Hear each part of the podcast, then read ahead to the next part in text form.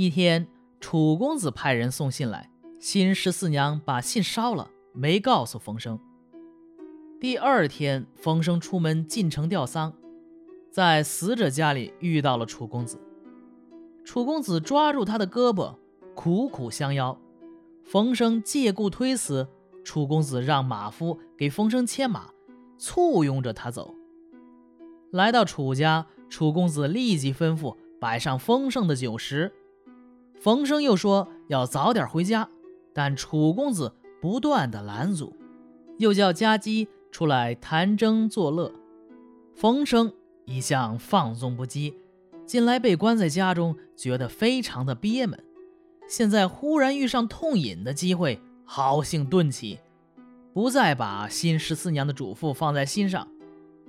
于是他喝得大醉，在席间颓然倒下。这一倒下，可就来了祸事了。什么祸事呢？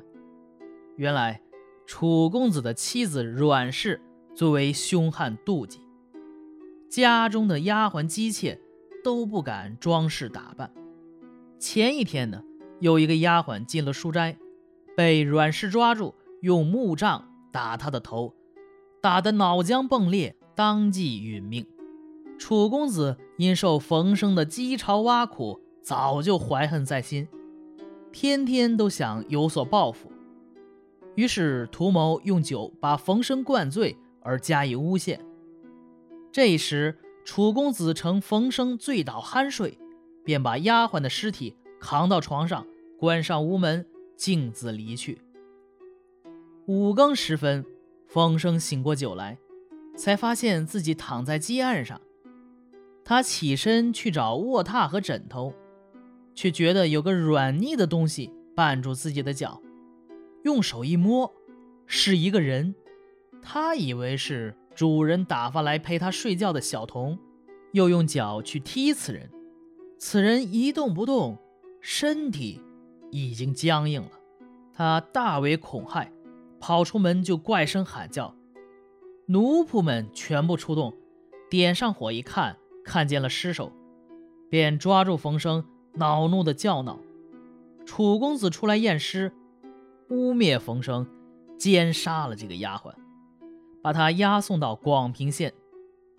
过了一天，新十四娘才听到消息，她流着泪说：“我早就知道会有今天，便按日给冯生送些钱去。”冯生见了府尹，无理可讲，早晚遭受拷打，被打得皮开肉绽。新十四娘亲自前去看望。冯生看见后，悲郁的冤气堵在心上，话都说不出来。新十四娘知道设下的陷阱已经很深了，劝冯生无故认罪，以免受刑。冯生流着泪表示听命。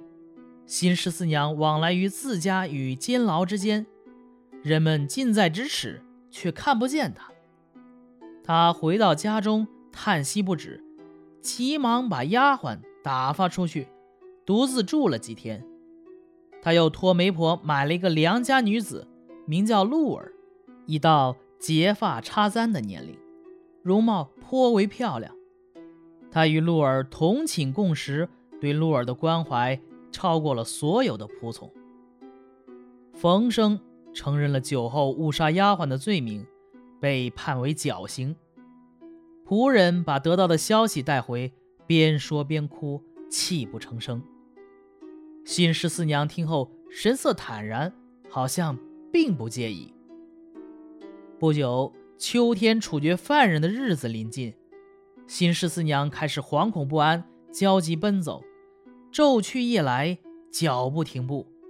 每当寂静无人时，就呜呜咽咽，悲痛哀切。以致睡眠和饮食大减。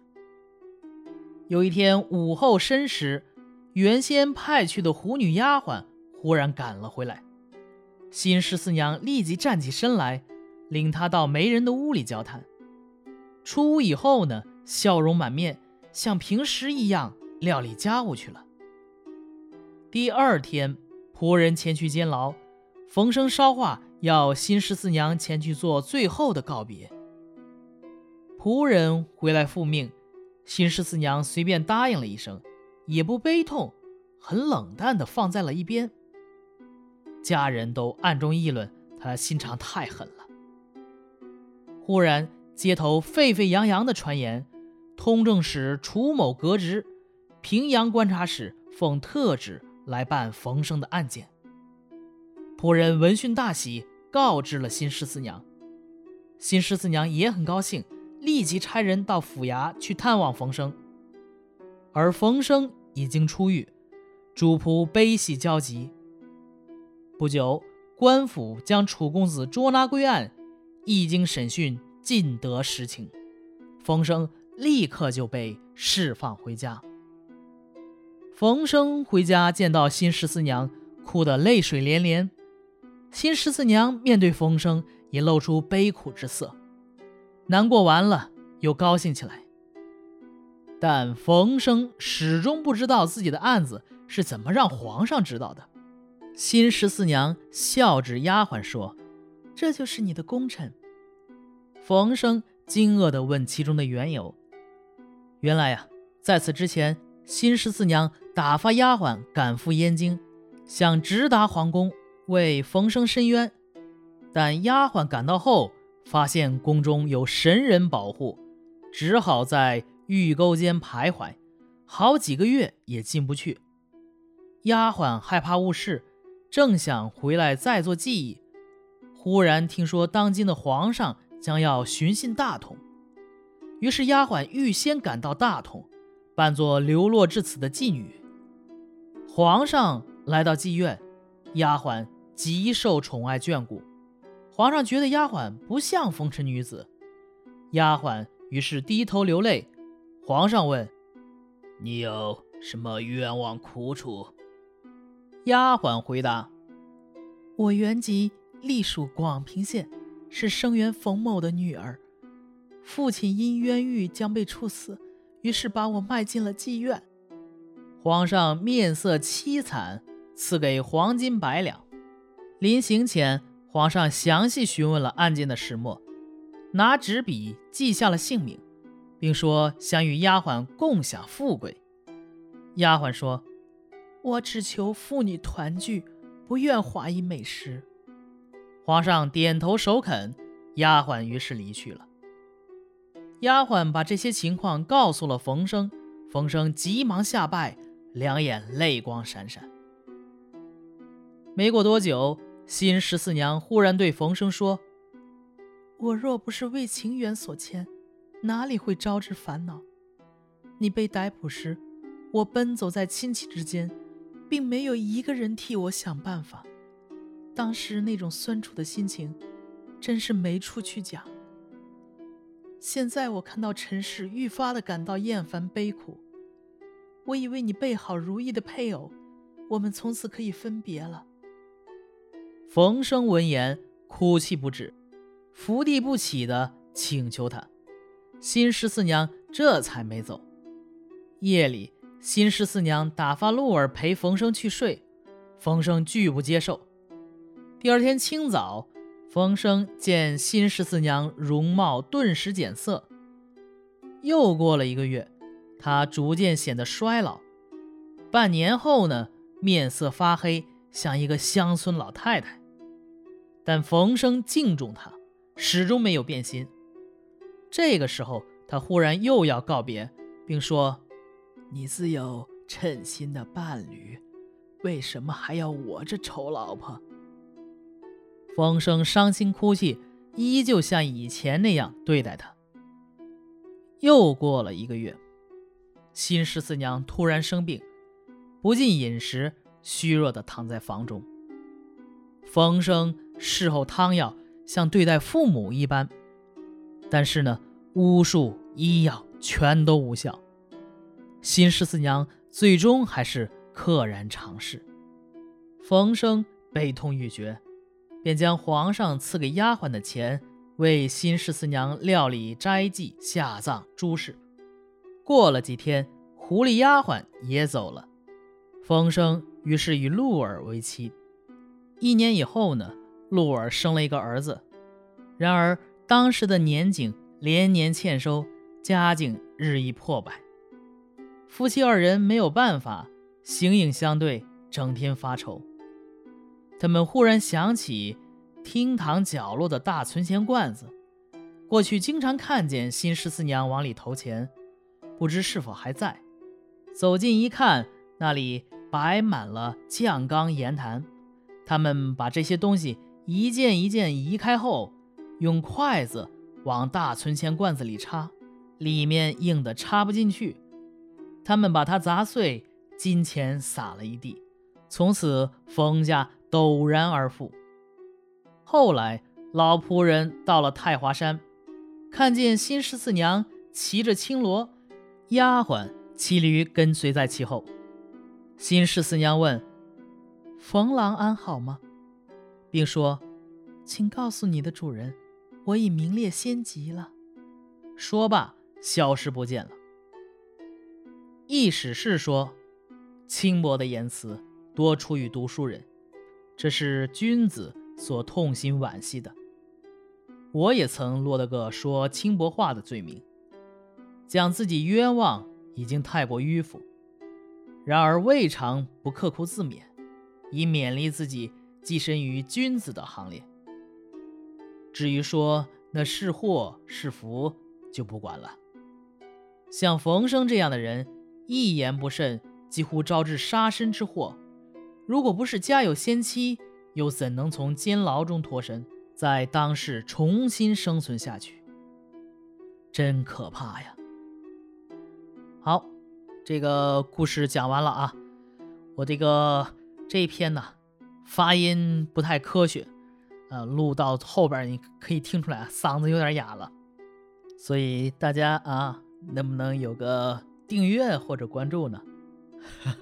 好吧，有点开玩笑啊。虽然在这个故事的前半部分呢，写冯生追求新十四娘的过程颇为曲折，鬼与人与狐的联姻说媒，展现了冯生粗豪真挚，嗯，还有他的才华。新十四娘的美丽温婉，还有她的教养。但故事的核心。和精彩之处啊，其实是在后半部分。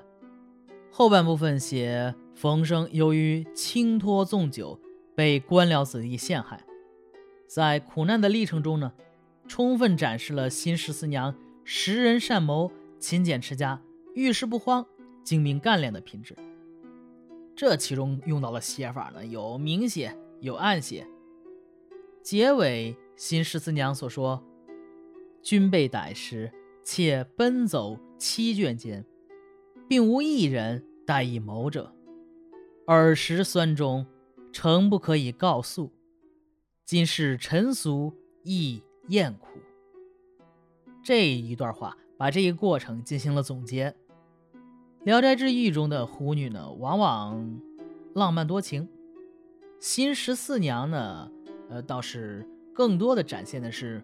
农家妇女作为贤内助的形象，冯生在后来被新十四娘只为乡巴佬啊，轻托轻薄。但其实，在我们今天看来呀，只不过是比较直，不肯说假话而已。小说呢，深刻的揭示了明清时代科场的腐败、司法的黑暗，而且最离谱的是，这个翻案的过程实在是。啊，竟然靠的是丫鬟啊，去当妓女，魅惑皇上来解决的。这个 槽点有点太多，不知从何突起啊。首先，皇上怎么能和妓女在一块儿呢？啊，他以为像普通人吗？随时可以逛窑子。好吧，这个小说家言啊，随便，反正我说这么安排，他就是这么安排的。呃，所以说这个过程呢，让干练多智的新十四娘是陈俗亦厌苦。这同时表达的其实也是蒲松龄的厌苦。本篇故事讲述说真话带来的灾难，蒲松龄呢也深有感触，所以到后来说“余常冒不韦之名”。言冤则以迂，话虽这么说，但是语调里颇有几分委屈的感觉。好，这一篇就讲完了啊，我是肖老肖，咱们下一篇接着聊。